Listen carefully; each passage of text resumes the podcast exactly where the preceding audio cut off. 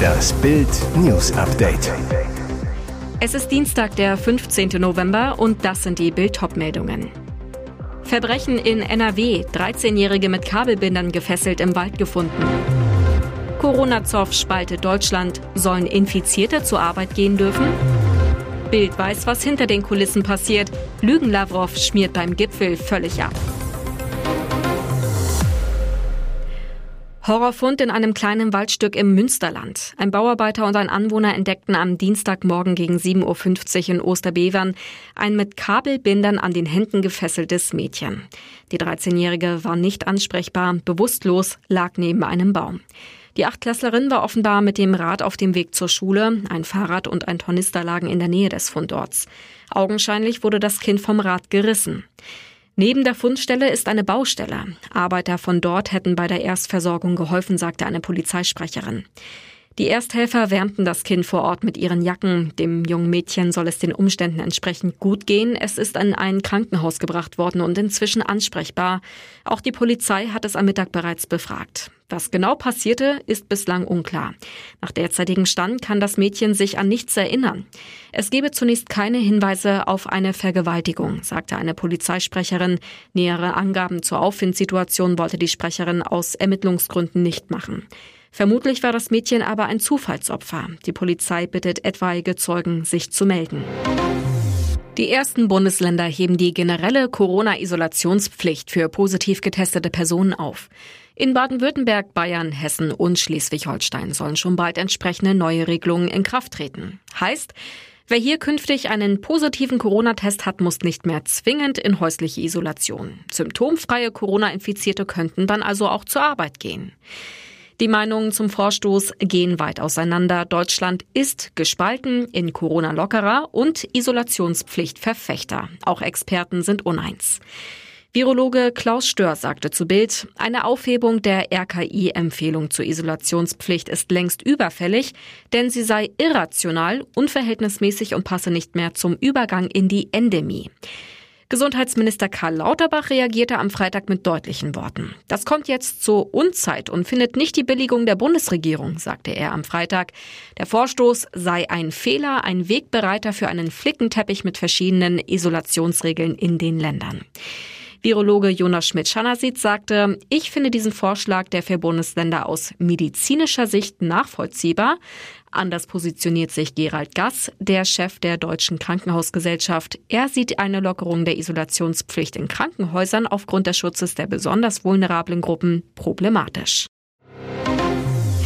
Der angeschlagene Kreml-Kriegstreiber Wladimir Putin traut sich nicht zum G20-Gipfel und schickte seine Außenminister-Marionette Sergei Lavrov nach Bali zum Top-Treffen mit den wichtigsten Staats- und Regierungschefs der Welt.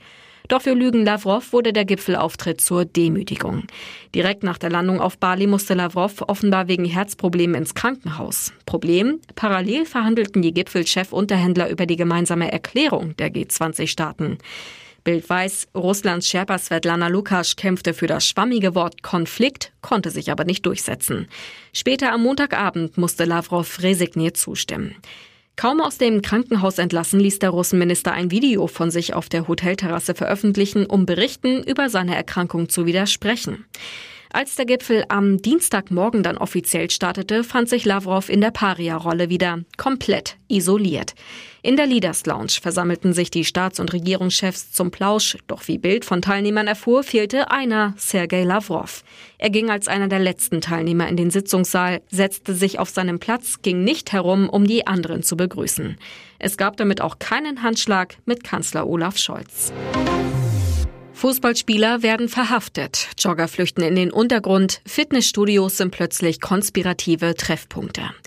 Der neue Werbekurzfilm von Intersport hat es in sich, doch er macht auf ein alltägliches Problem aufmerksam und wird deshalb von der Kritik gefeiert. Mit dem Clip im Rahmen seiner Kampagne Einmal Sport, Intersport sendet der Handelsriese einen eindrucksvollen Weckruf, weist auf die so wichtige Rolle des Sports innerhalb der Gesellschaft hin.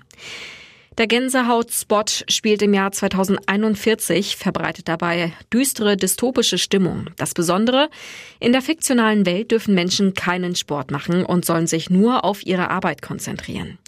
In dem Clip geht es durchaus rau zu. Die Szenen könnten auch aus einem düsteren Hollywood-Schocker oder einer Endzeit-Streaming-Serie stammen. In dem Kurzfilm, es gibt aber auch eine Langversion von über neun Minuten, machen auch Fußballerin Alexandra Popp vom VfL Wolfsburg, E-Sportler und FIFA-Weltmeister Mo Auba sowie Ex-Rollstuhl-Basketballer und Influencer Leroy Matata mit.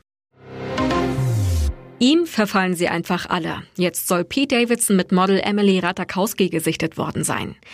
Geschmäcker sind ja bekanntlich verschieden, doch bei ihm scheinen sich alle Promi-Damen einig zu sein. Pete Davidson ist Hollywoods Super Casanova und ein echtes Mysterium. Die Frage, die sich vielen stellt, wie schafft der Komiker es, mit einer Hollywood-Schönheit nach der anderen auszugehen?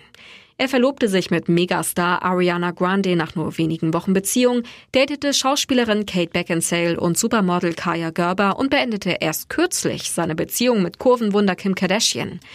Unzählige weitere kleinere Flirts mit Hollywoods Schönheiten würden hier den Rahmen sprengen, doch Pete ist definitiv eins, der vermutlich begehrteste Promi-Junggeselle. Und auch Pete's neueste Eroberung sorgt mal wieder für Schnappatmung. Männertraum und Neusingle Emily Ratakowski soll ihm verfallen sein. Die beiden frisch Verliebten sollen turtelnd bei einem Date in New York entdeckt worden sein. Eine Überraschung ist diese Konstellation übrigens nicht. Schließlich schwärmte Emily bereits in der Vergangenheit in einer Talkshow über Pete.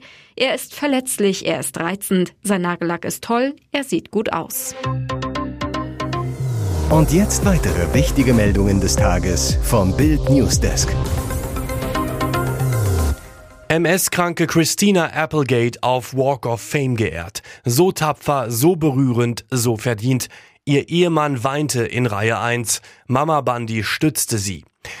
Diese Krankheit lähmt sie ganz und gar nicht. Für Schauspielerin Christina Applegate leuchtet jetzt ein Stern auf dem Hollywood Walk of Fame.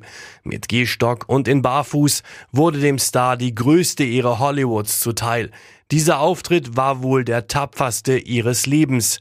Der eine schrecklich nette Familiestar leidet an multiple Sklerose, einer heimtückischen Autoimmunkrankheit, die je nach Verlauf starke Mobilitätsbeschwerden mit sich bringt.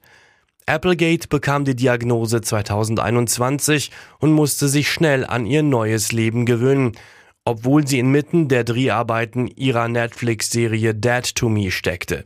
Sie wurde mit Rollstuhl ans Set gefahren, nahm 18 Kilo zu. Deswegen ist dieser Stern so verdient. Und alle waren sie da. Gänsehaut und Tränen. In Reihe 1 weinte nicht nur Christina, sondern auch ihr Mann Martin Lenoble. Vor dem Stern wurde sie von Mama Bundy, Katie Sagal, gestützt. Auch Bud Bundy-Darsteller David Faustino kam und drückte sie. Ihr hört das Bild News Update mit weiteren Meldungen des Tages. Dichtes Gedränge, Menschenmassen, Müllberge. So gefährlich war der 11.11. .11. in Köln wirklich. Menschenmassen, dichtes Gedränge auf der Zülpicher Straße Ecke Paula-Kleinmann-Weg nahe der Mensa in Köln und mittendrin ein Polizist, der beherzt auf die Absperrung steigt und brüllend Anweisungen in die Menge ruft.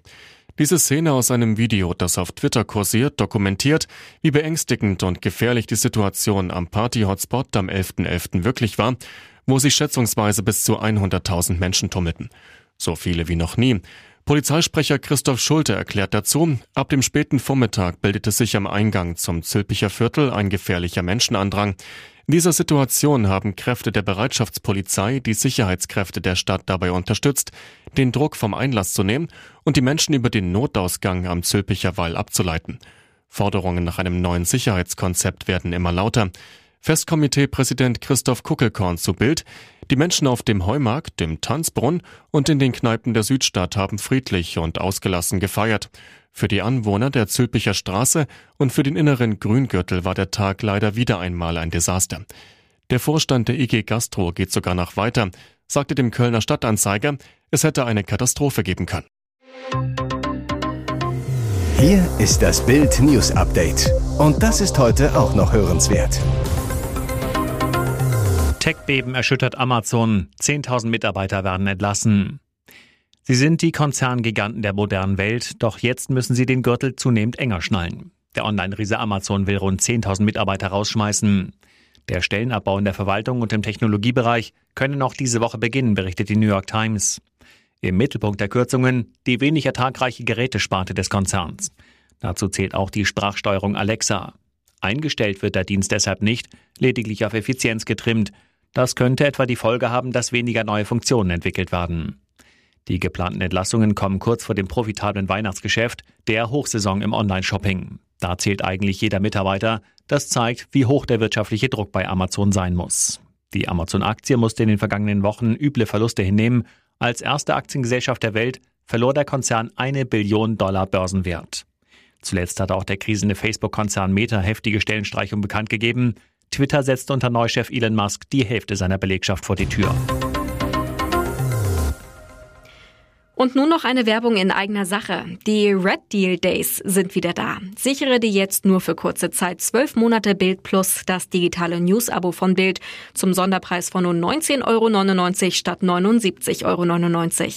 Entdecke jetzt das grenzenlose Bilderlebnis mit uneingeschränktem Zugriff auf alle Inhalte von Bild.de, Sportbild.de sowie der Bild-Apps. Mehr Infos gibt es unter Bild.de slash Alexa.